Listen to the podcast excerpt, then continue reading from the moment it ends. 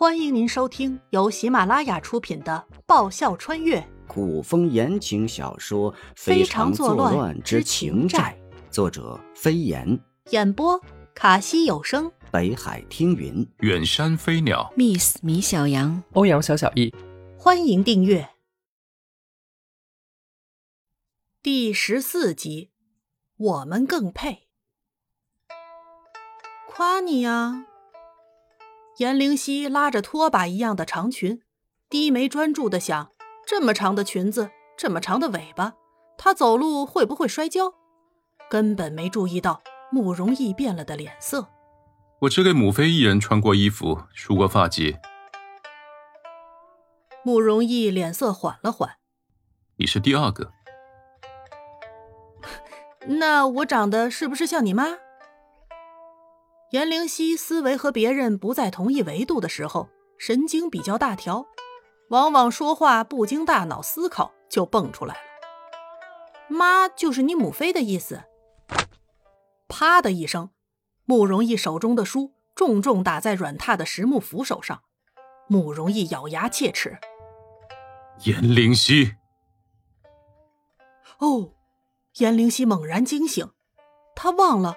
慕容易的母妃亡故了，都怪他的嘴和大条的神经。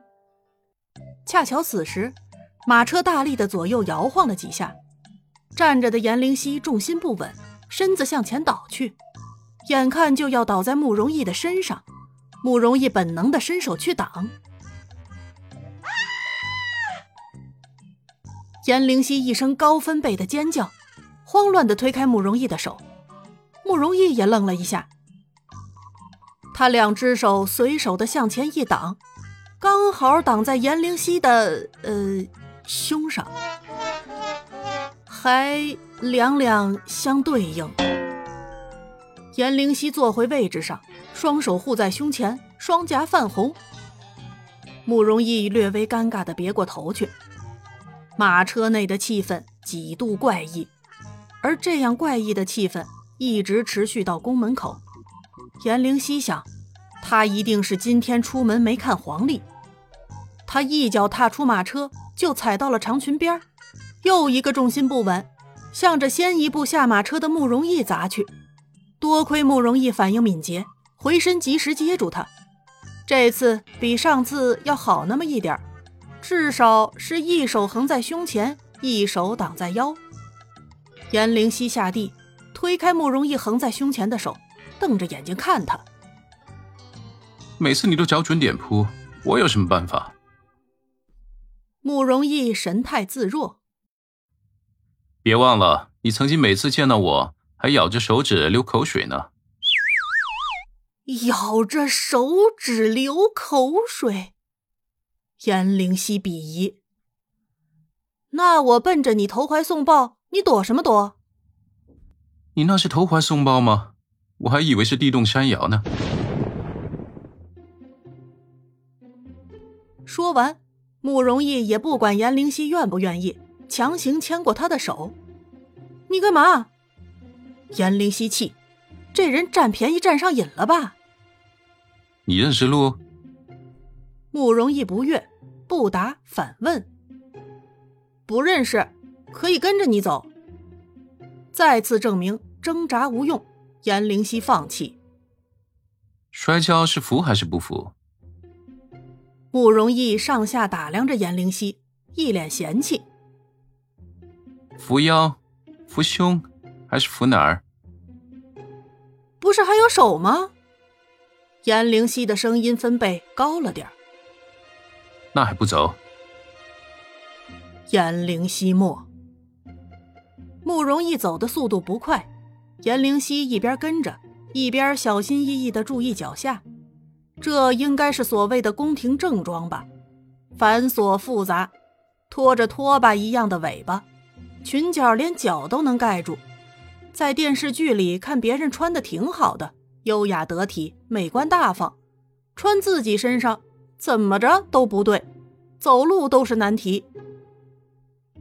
地上干净吗？颜灵溪担心起卫生问题来，要是路面不干净，尾巴和裙角一会儿全是泥，穿着不舒服，还增加额外负重量。每天都有人打扫，走的人多吗？这回换慕容易没，被慕容易牵着，在偌大的皇宫七弯八转，转了半天才到地方。颜灵犀远远的望去，不由暗赞：皇家真是个庞大的家族。午宴是家宴，来的都是亲戚，真真好多人呐。颜灵犀和慕容逸一出现，颜灵犀人生第一次领略到了万众瞩目是个什么感觉。此时此刻，在场的每一个人的目光都在他身上，上上下下。左左右右，里里外外的，恨不得扒了他的皮研究研究。慕容易倒是一脸淡定，似乎早已习惯了这样的关注与打量，旁若无人一般，拉着他走到他们的位置上坐下。看就看呗，谁让他美貌无双，自带吸睛体质呢？主角还没到，大家也都没那么拘谨。颜灵犀无意抬眸一别。太子和太子妃就坐在他右斜上方，太子的目光落在他身上，而太子妃的目光嘛……颜灵犀用手肘碰了碰目不斜视的慕容易，太子和太子妃还真是一对儿，配得甚好。哪里好了？慕容易的目光并未远移，而是落在颜灵犀身上，都一样的好色。颜灵犀打趣：“太子妃看你好久了，好歹你回视人家一个呗。”比起他们，我们更合适。慕容易顿了顿，忽而盯着颜灵犀，认真道：“我们都被人家好色，岂不配得更好？”颜灵犀表示无语。突的小心思动了一下，颜灵犀对着慕容易笑意盈盈。别人在盯着你貌美如花的夫人看，作为回报，你再怎么着也该多看人家夫人几眼，才不吃亏嘛。她没你好看。慕容易眸色含笑，一副深情款款的模样。可有人在看你家夫人呢？颜灵犀再次强调，这家伙知不知道何为来而不往非礼也？我比那人好看。慕容易眸色中的笑意更深。颜灵犀差点被自己的口水噎住。原来这世间还有人和他一样的自恋。没多久，在太监高声宣扬声中，皇上领着皇后和后宫一大帮子妃嫔浩浩荡荡的行来。众人起身走出见礼。颜灵犀不会，但他不笨，别人怎么做他就怎么做呗，现学现卖。